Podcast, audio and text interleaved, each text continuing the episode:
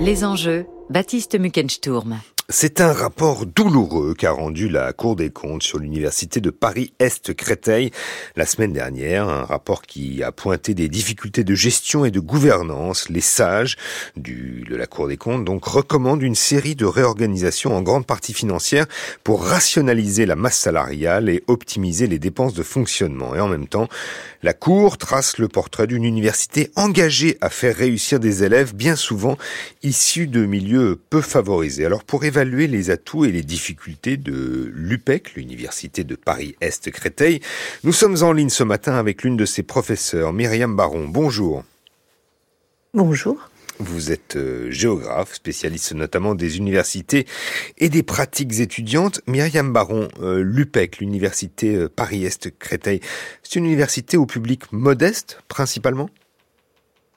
Euh, alors, euh, dans les premières années, plutôt, oui, parce que euh, les, les vœux sur Parcoursup, les choix que font les étudiants, ben, sont aussi cruels que possible. Et donc, il y a une partie des étudiants qui se retrouvent, entre guillemets, à l'université Paris-Est au Créteil, sans que ce soit nécessairement leur premier choix. Mmh.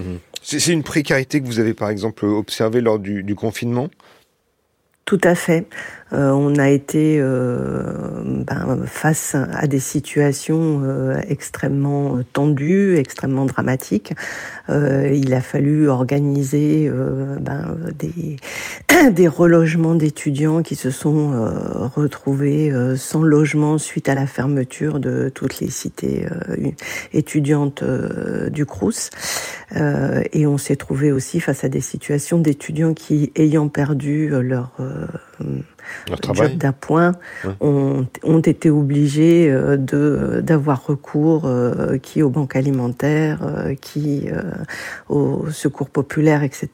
Et on s'est trouvé à organiser, à demander l'organisation, euh, soit au niveau des UFR, soit au niveau de, de l'université tout entière, euh, la distribution de paniers repas. Mhm. On sait par exemple quelle est la proportion par rapport à, à d'autres universités euh, de la région d'Île-de-France de ces étudiants qui travaillent justement à l'université Paris-Est Créteil euh, c'est pas nécessairement complètement documenté parce qu'on a des on a des visions assez parcellaires. C'est très différent d'une discipline à l'autre euh, qu'ils peuvent suivre. Euh, donc on est un petit peu dans le brouillard et puis les étudiants s'étendent pas nécessairement beaucoup euh, sur l'importance du travail qu'ils ont à réaliser. Donc c'est des choses qu'on découvre au fur et à mesure en fonction des difficultés qu'ils peuvent rencontrer euh, pour allier ben, leurs études et puis leur travail à côté qui leur permet en partie de pouvoir suivre leur cursus de formation supérieure. Mmh. En tout cas, vous diriez que ce, ce public modeste de, l'UPEC, il est au moins euh, pour le premier cycle euh, jusqu'à la licence, c'est lié à la sociologie du Val-de-Marne? Alors, université de banlieue. Alors, euh, université de banlieue, ça veut dire beaucoup de choses parce que c'est quand même aussi une volonté de se rapprocher des populations. Euh, on est quand même dans une agglomération où, euh, au début du XXe siècle, on était à 80% de la population qui vivait dans Paris intramuros et 20% dans la banlieue à l'époque. Euh, maintenant, on est quand même, on a quand même largement inversé cette tendance puisqu'on est à 80% qui vit en banlieue et 20% qui vit dans Paris intramuros. Donc, ça paraît assez légitime d'avoir créé des universités entre guillemets en banlieue.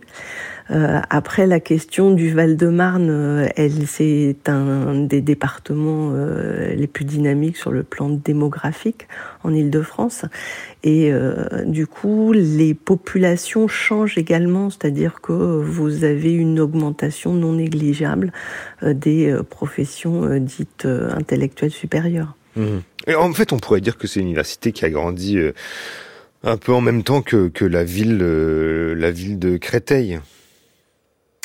Euh, oui, mais en débordant assez largement parce que euh, elle a grandi, elle s'est étendue et maintenant, euh, bah, elle est présente dans des secteurs comme le sud de la Seine-et-Marne pour pour certaines formations. Donc, on, on, est sur une université qui fonctionne avec des campus multiples Et euh, 17 campus, hein, c'est ça vous, vous confirmez? Oui, tout à fait. 17 campus répartis sur euh, trois départements, donc le Val-de-Marne, la Seine-et-Marne, vous venez d'en parler, la Seine et la Seine-Saint-Denis. Euh, mm. Donc effectivement, euh, vraisemblablement, le recrutement se fait à l'échelle de toute l'île de France. Il y, a des, y a donc des étudiants qui viennent de, de plein de, de départements, c'est ça? Ben, qui viennent de plein de, départements et qui, entre guillemets, euh, sont aussi un peu contraints en fonction des réseaux de transport. Euh, parce que euh, la desserte hein, de, l'université Paris-Est Créteil est, comme une partie des universités de banlieue d'ailleurs, moins favorable en termes d'accessibilité à ce que peuvent être les universités de Paris intramuros, par exemple. Mmh. Et donc vous avez une partie des étudiants du Val-de-Marne euh, qui s'inscrivent euh, ou qui demandent à être inscrits dans les universités parisiennes, non pas par défiance vis-à-vis de l'université Paris-Est Créteil, mais parce qu'en termes d'accessibilité pour eux, euh, c'est un moindre temps passé dans les transports en commun. Mmh. Donc il y a un sous-dimensionnement hein, des, infrastructures de transport et, vous le soulignez, euh, une, desserte qui n'est pas satisfaisante. Euh, L'importance des IUT, euh, des formations techniques et de la formation continue dans, l'offre de l'université Paris-Est Créteil, est-ce qu'elle est à relier aussi à la sociologie du Val-de-Marne Myriam Baron? Alors, je pense qu'elle est aussi à relier à euh, un bruit de fond, enfin euh, plus qu'un bruit de fond, d'ailleurs une demande sociale très très forte qui s'est exprimée à partir des années 60, euh, qui était de dire que la formation universitaire devait être davantage ouverte sur le monde du travail. Euh, et donc c'est une tendance de fond très forte dans l'université, alors qui s'est plus traduite euh, dans les universités qui ont été de création récente, mais il faut quand même aussi ne pas oublier que la loi Fort de 68 a rebattu les cartes pour les universités euh, de l'agglomération parisienne. Et donc les universités qui se sont développées à partir des années 70 ont quand même aussi beaucoup mis l'accent sur toutes ces formations euh, dites professionnalisantes. Les IUT bien entendu, plus récemment les licences professionnelles, tout ce qui est euh, master professionnalisant, master en apprentissage, formation continue, oui, ça fait partie d'une ce qu'on appelle une demande sociale à laquelle euh, bah, il faut répondre. Mmh. Mais Créteil euh, n'a pas une spécificité très marquée sur ces sujets. Et pour ce qui est des premières années euh, de, de, de, ces étudiants que vous évoquiez tout à l'heure, ce sont des, vous diriez que ce sont des années qui pèsent plus lourd, qui sont plus importantes parce que il faut mettre en confiance davantage les, les étudiants qu'ailleurs? Alors, il, faut les mettre en confiance. Il faut leur expliquer aussi que euh, bah, les premières années, euh, c'est quand même aussi euh, de la consolidation, la consolidation du socle de culture générale, et ben c'est aussi réfléchir à un projet professionnel. Et donc, bah, c'est la possibilité, bah, soit de s'orienter après vers des licences professionnelles pour euh, pouvoir euh, être euh, à même de s'insérer sur le marché du travail directement après un niveau licence ou continuer en master, mais ça peut être des masters en apprentissage, donc une rémunération pendant sa formation ou un master classique mais avec des débouchés professionnels plutôt assurés. Mhm. Oui, c'est ça, c'est qu'en fait, cette université de l'UPEC euh, emmène aussi, bien sûr, euh, les étudiants euh, jusqu'au master, même au doctorat, et donc de ce point de vue, c'est une université qui a, qui a réussi le, le, pari de l'enseignement supérieur de masse, non?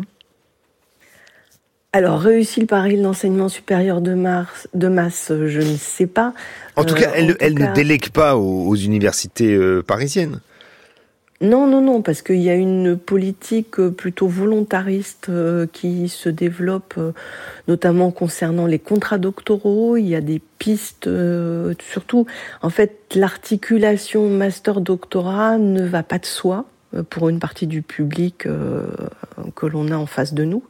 Et donc, c'est tout un travail aussi de montrer aux étudiants de master que le doctorat n'est pas inaccessible euh, et que le doctorat peut très bien ne pas se faire dans la continuité du master. Et donc, il y a euh, toute une logique, justement, euh, ben de, prospecter sur les bourses cifres en partenariat, euh, notamment avec les collectivités territoriales avec lesquelles l'université est en contact. il y a aussi tout un travail sur le doctorat en validation des acquis de l'expérience. Et et puis la possibilité donc pour les étudiants d'avoir des expériences professionnelles avant de vouloir en trouver une partie d'équivalence dans un processus de doctorat par validation des acquis et de l'expérience. Hmm. Le, grand reproche, euh, Myriam Baron, qu'en fait le, fait la Cour des comptes à, l'université Paris-Est Créteil, c'est que, et d'ailleurs c'est écrit dès la première ligne, hein, c'est d'avoir refusé euh, la fusion avec euh, l'université Paris-Est de Marne-la-Vallée, l'UPEM. pourquoi cette fusion ne s'est pas faite, selon vous? Alors cette fusion ne s'est pas faite parce que notamment quand on regarde euh, les, les propositions de fusion ou plutôt les injonctions aux fusions euh, qui ont été faites euh, pour les universités franciliennes, il y avait quand même beaucoup d'aberrations.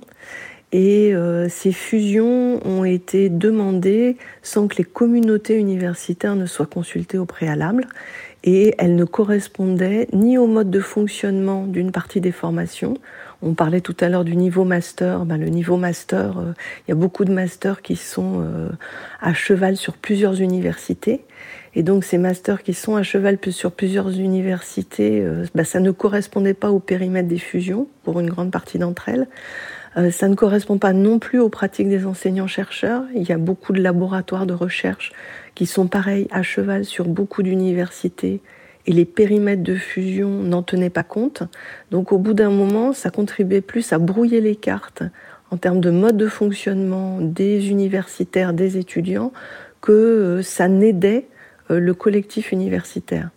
Et il me semble que pour Créteil et Marne-la-Vallée, on était aussi un peu dans cette logique. C'est-à-dire qu'on avait une injonction avec un message qui était que finalement ça allait être l'université euh, euh, de l'Est parisien. Oui, c'est ça, il y avait une logique territoriale, quoi. Il y avait une logique territoriale, mais sans logique de, déplacement euh, entre ces deux établissements. Euh, actuellement, il faut encore euh, une heure entre Marne-la-Vallée et Créteil pour se rendre. il y a un bus qui passe une fois par heure dans la journée. Donc, euh, en termes de déplacement, en termes de liens, en termes de possibilités d'échange, c'est à la fois compliqué pour les étudiants, c'est compliqué pour les enseignants-chercheurs. on a mis, passez-moi l'expression, un peu la charrue avant les bœufs. Mmh. Hmm. En tout, cas, c'est ce qu'on entend avec ce que vous nous dites ce matin, Myriam Baron, c'est que l'université de Créteil entretient des liens euh, très étroits, donc avec son département, son département d'implantation, le, Val-de-Marne. Est-ce que vous diriez que c'est plus le cas euh, pour cette université que, que d'autres universités d'Île-de-France? Alors, pour avoir entendu beaucoup parler des collègues qui ont été euh, à l'université, soit à partir des années 70, soit à partir des années 80, donc des personnes qui sont maintenant euh, à la retraite. Euh, ce qu'ils ont souligné, c'est que dès le début, il y a quand même eu des liens très forts euh, avec la municipalité, avec le département, et ça en faisait un cas assez inédit dans le paysage universitaire francilien de l'époque. Euh, puisque on était quand même sur des universités qui euh, se sentant trop près du ministère, etc. Euh, et les collectivités territoriales dans lesquelles ces universités étaient aussi impliquées ne voyaient pas tellement d'intérêt à tisser des liens assez forts et ça se comprend d'autant mieux qu'il y a une densité d'établissements d'enseignement supérieur euh, dans l'agglomération parisienne qui est assez colossale. Mmh. Vous diriez justement que, ce, lien intense avec le, département, c'est lié aussi au fait que euh, à l'UPEC, il y a des formations donc professionnalisantes, très professionnalisantes comme vous le disiez tout à l'heure, qui sont complètement liées avec le territoire spécifique du Val-de-Marne? Alors, il y a sans doute un peu cette dimension-là. Il y a aussi euh, beaucoup euh, de liens euh, sur notamment l'accueil d'étudiants pour les stages, pour les apprentissages, etc. Alors, c'est pas nécessairement suivi d'embauche, mais ça fait partie de la connaissance par les collectivités territoriales des formations qui sont dispensées à l'UPEC. Et donc, ça fait partie aussi des liens privilégiés qu'entretiennent les formations avec les collectivités territoriales. Hmm. Un, mot euh, très rapide sur les locaux euh, dégradés. Euh, on a vu, il y a eu des papiers dans, le Parisien il y, a, quelques jours pour qui révélaient que eh bien les étudiants pouvaient même plus rester dans les salles de cours et qu'on les invitait à, étudier depuis chez eux. Quel est votre point de vue très rapidement là-dessus? Alors ça, ça concerne un bâtiment particulier qui est en location. Bâtiment pyramide, oui. Voilà, qui est en location euh, parce que ben pas suffisamment de mètres carrés actuellement euh, à l'université. Euh, on est très à l'étroit à cause de la croissance des effectifs étudiants et ça, le rapport de la Cour des comptes le note aussi très fortement. Euh, c'est-à-dire que euh, ce qu'on a appelé le boom de l'an 2000 euh, s'est pas réparti uniformément sur le territoire national et ne s'est pas réparti uniformément sur le territoire francilien. Mmh. Et l'université Paris-Est Créteil a dû accueillir un nombre assez conséquent d'étudiants supplémentaires dans ces locaux, sauf que les locaux n'ont pas grandi à la même vitesse que le nombre d'étudiants qui arrivaient à l'université et donc on se retrouve dans un effet ciseau assez important euh, pour une partie des formations qui sont accueillies notamment euh, sur le campus centre. Mmh, effectivement, un effet ciseau qu'on peut retrouver dans d'autres universités en France. Merci beaucoup Myriam Baron. Myriam Baron, pardon. Je rappelle que vous êtes géographe, spécialiste notamment des universités et des pratiques étudiantes.